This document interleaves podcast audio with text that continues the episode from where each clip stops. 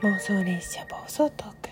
ギガ子でございます。え現在収録深夜に行っておりますので小声で聞こえにくかったら大変申し訳ございません。昨年のね暮れにやっておりましたギガラブのお返しトークとなっております。本日のお返しはミノル監督、獅子靴紐さんでございます。どうもありがとうございます。本当にお待たせして大変申し訳ありませんでした。えー、ギガ子さん、2022年が終わりますね。いろいろとギガ子さんもチャレンジングな1年だったと思います。メンバーシップ、オリジナルギフトとギガ子さんのスーパー躍進がどさんこの僕も嬉しいです。で優しさがあふれるお声で本当にお話が上手。アーカイブや収録を聞いて今年もギガ子さんの放送を楽しむことができました。本当にありがとうございます。100年後もギガ子さんの枠を楽しみたいですね。したっけ？また来年もますますのご活躍をご記念申し上げます。ということでどうもありがとうございます。本当に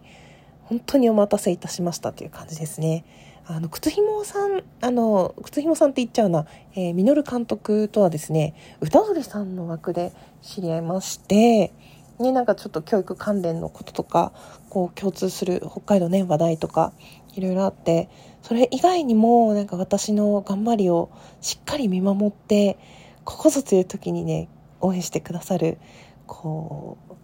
う、嬉しい存在のお一人でございます。本当にありがとうございます。北海道どうですか？あの母とね話をした時はまあ割と例年通りでよってでもちょっとコロナ多いかなって言ってて弟が札幌なんですけど弟と話した時もまあ逆に私の心配ばっかりされてあんまり北海道トークができなかったんですけどコロナになって、えー、一度だけ祖母の葬儀で帰ったっきりでそれ以外のところに行ってないんですよね。だからちょっとどうなってるのかなとか会いたい人がいっぱいいるなっていう感じで年賀状を今年も眺めておりました。まあ私先ほど申し上げたように祖母がね亡くなって今年は寒中見舞いだったんですけれどもあの年賀状っていただく分にはね喪中っていいんですってあのおおめでとうございますっていうのを言うのがちょっと違うっていうこと。で私知らなかったんでなそっかそういうことかと思ってなんかもらっちゃいけないのかなとかねこうやり取りどうなんだろうと思ったんだけど今年はねあのイラストじゃないラジオトークの年賀状だけでそれ以外のプライベートな方はあの来た人に対して感情耳を出すっていうので終わっちゃってたんですけどね。なんかみみんなの写真付きのやつとか毎年1回しかやり取りしない人もいるからあえて遅めにしての帰ってきたこと帰ってきてくれたことに返事を出す感じであのコメントとかしているのでなんかそんな感覚でこの収録も聞いていただけますと 幸いです。感中お見舞い申し上げます。明日明後日火曜日？明日か。大寒波が来るっていうことでなるべく外には出ない方がいいなってねニュースも回ってきましたけれどももう明日の予定はしっかり回避して本当はウクレレをね私2月から習ってるです。あ、違う違う。2月から始めたウクレレを秋、10月過ぎぐらいからね、習ってるんですけど、11月かな。うん、ちょっと今月はレッスン全部キャンセルして、回せるものは来月とか、ちょっと別の日に振り返ってもらうことにいたしました。まだ先生にはね、お会いしてないんだけど。うん。本当今年もそんな感じでね、いろいろやってみたいことに取り組んでその学びをアウトプットする練習をしていくっていうのをね繰り返していけたらなと思っております。本当ね去年はメンバーシップどうなることかと思いましたけれども皆様のね多大なご協力によりね念願かなって実装になりましたし本当ね苦しかった。もうなんか集めるギフトを集めるっていうことが目的になってしまうと途端に喋りにくくなりますね。本当だから自分がそれを通して何をしたいのかまで語れないと自分はダメだなって思いました全然それ抜きで楽しい時間を提供して普通にその対価としてもらえちゃう人もいるんだけど私はすごくねそれが下手だなっていうかまあそれができることがいい悪いその人その人の何て言うのかな人それぞれの特性とか考えとか持って生まれたねいろいろスキルなんかもあると思うんだけど、うん、いろんなこと考えた一年でしたね。いや、本当ありがとうございました。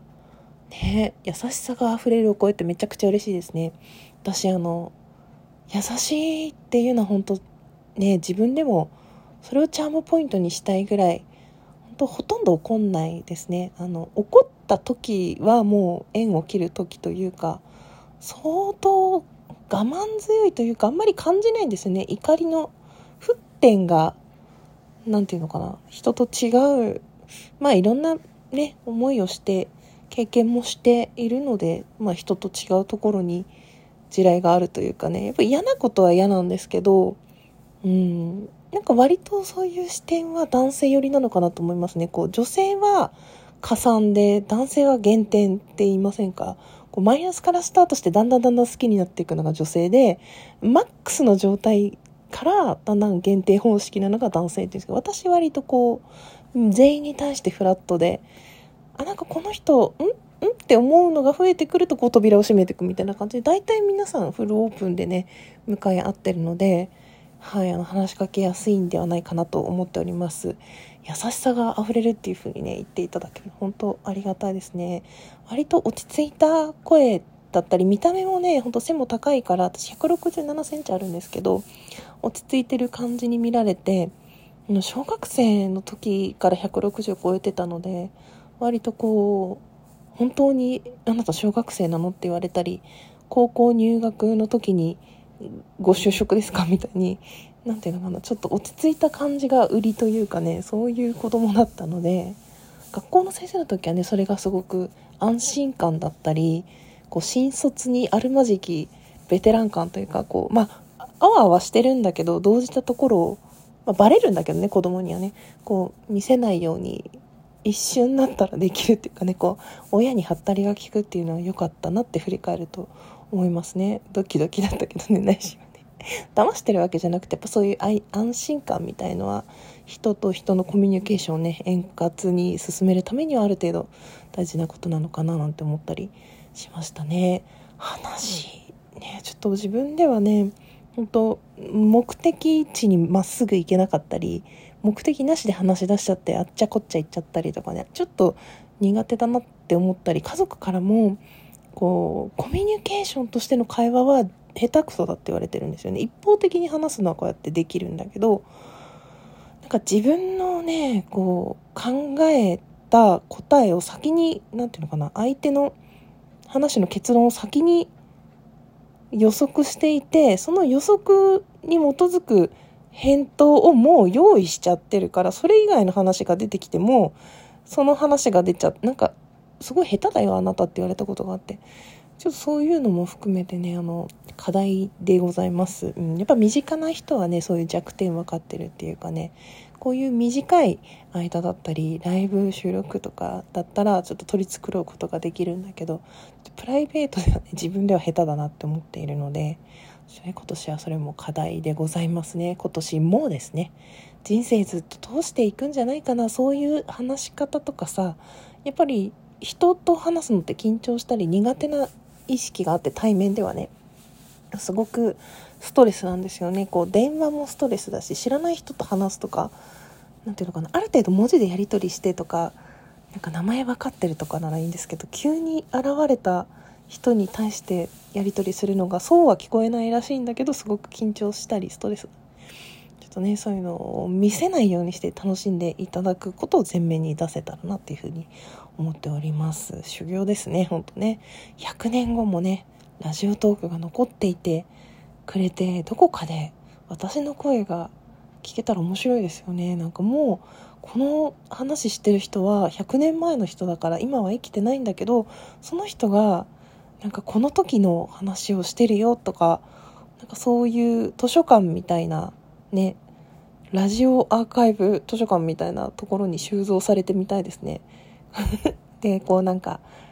ね後の3代先の孫とかがアクセスして「えこの声はおばあちゃん?」みたいなそんな出会いがあったら素敵だななんて思ったりしちゃいました。100年後もなんて嬉しいですね。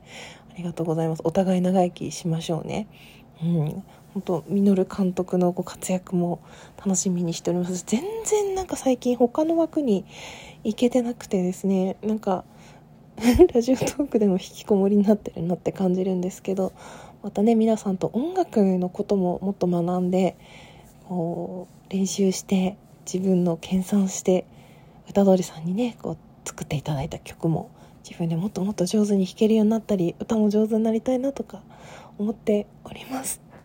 今年も何卒ご指導ご鞭達のほどよろしくお願いいたします。ギガラブというわけで大変お待たせいたしましたお便りお返しでございました。ではでは。